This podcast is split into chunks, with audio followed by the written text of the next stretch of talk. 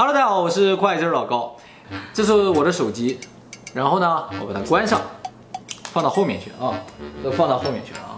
哎呀，夏天到了啊，我好想去钓鱼啊。我想去约旦旅行。哎呀呀呀！接下来呢，我要把手机放到放到别的地方去了啊。现在呢，我把我们两个人手机啊放到一个他听不见我们说话的地方了。哦，今天呢，我们是要给大家介绍几个跟 iPhone 相关的都市传说。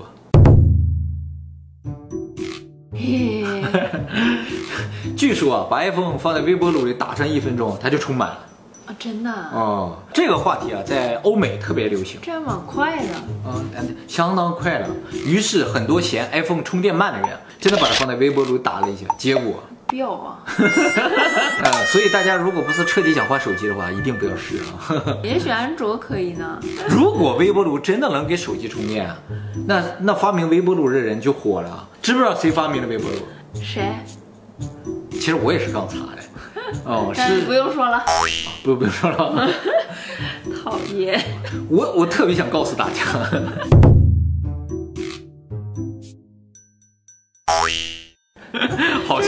子进水了吧？这一看啊，就是从亚洲传出来的都市传说。哦，因为除了亚洲，好像别的地方也不怎么吃米。其实我觉得还是蛮有道理的，因为啊，以前的家电如果进水的话，就拿那个电吹风吹一吹就好了。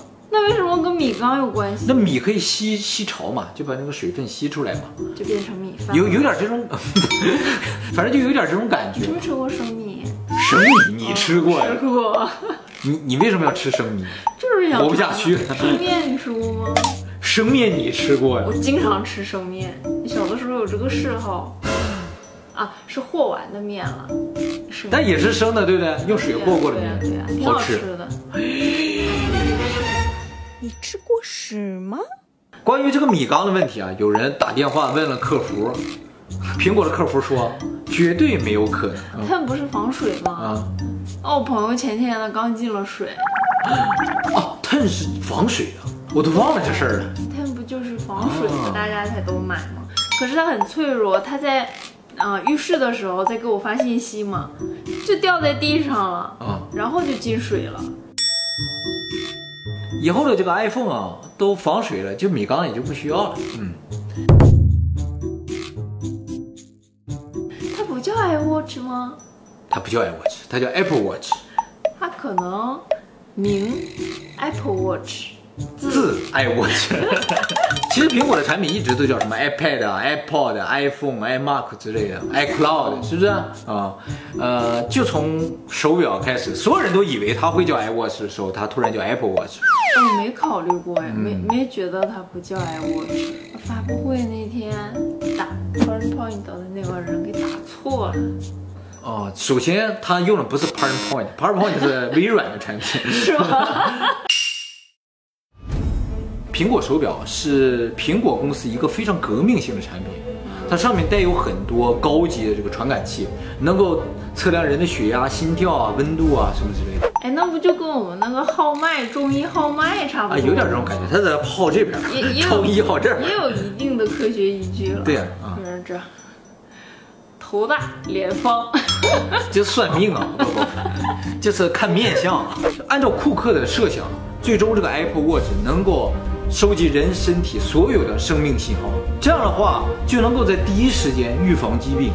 哎，这这样很好哎。任何疾病什么它都能测出来的话，就能在第一时间发现，就能治愈，甚至是癌症。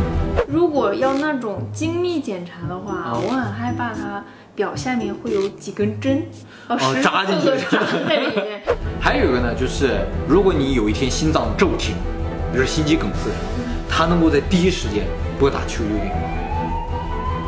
只是电话而已。你也想怎样？电击啊！我从这里啪放电，然后啊，自己放这爆爆这样子。我们说的是为什么叫 Apple Watch 啊？是因为啊，如果这个手表真的做出来了之后，那就能大幅延长人的寿命。哦，人很有可能就要长生不老。说到长生不老啊我觉，得是半死不活吧，最后就只剩个寿命了，没事儿还可以这样，是吧？死了就得这样，一停就得这样。一停就是这样。那么希腊神话里边有一个金苹果，那个金苹果吃了就可以长生不老，哦所以它取这个寓意，手表就叫 Apple Watch。哎，要是真出了那种手表，多少钱？如果真的能够预防癌症什么的，多钱我都买。好像你有似你有啊？给我买一个吧。看你表现。好好好，我表现好。它之所以不叫 iWatch，单纯就是因为啊，iWatch 这个域名被人抢住了。哎，这好像你的回答呀。当时 iPhone 出来的时候啊，就很多人开始抢注 i 开头的域名，啊，现在都没有 i 开头的域名，都被人抢注光了。苹果花了重金买了 iCloud，然后又和 iPad 打官司，最后边和解了，也是付了钱。他觉得他不能再当冤大头了，于是到 iWatch 这个地方就可能价钱也没谈拢之类的，就强行让 iWatch 失败了。我觉得他这个做法也是对的，Apple Watch 也可以。对啊，挺好的，哦。是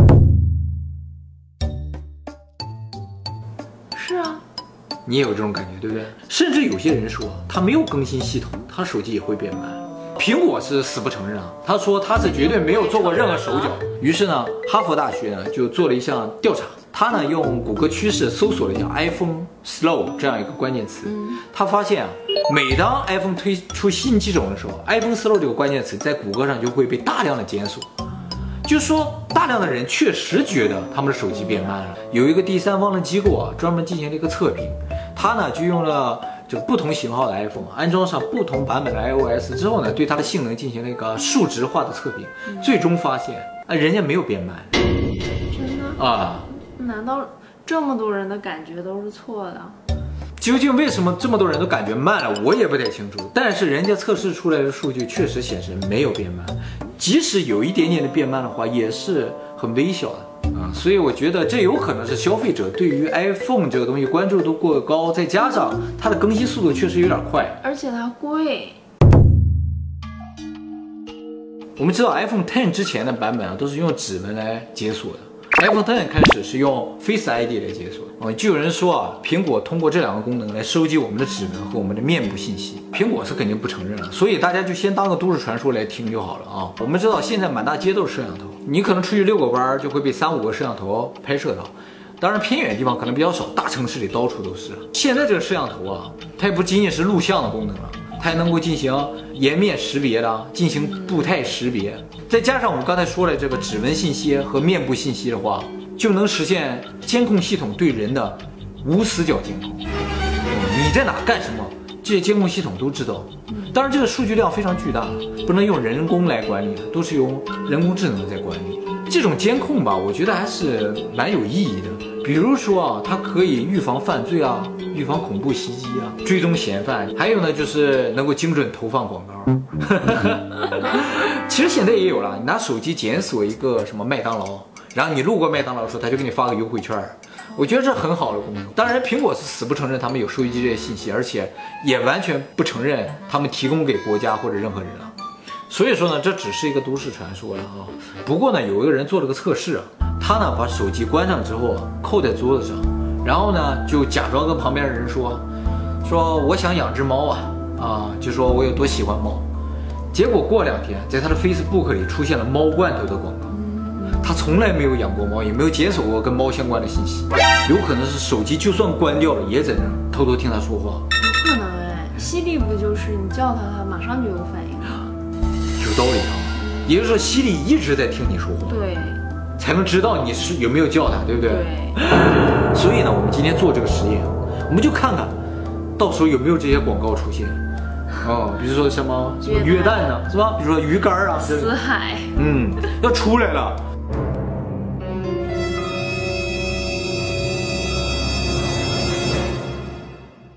我觉得他这个是要过很好几天才显示出来。啊，有可能时间太短啊。不过我还发现一个问题，就是我的手机上总显示这个广告，就是一个，呃，是抖音吧？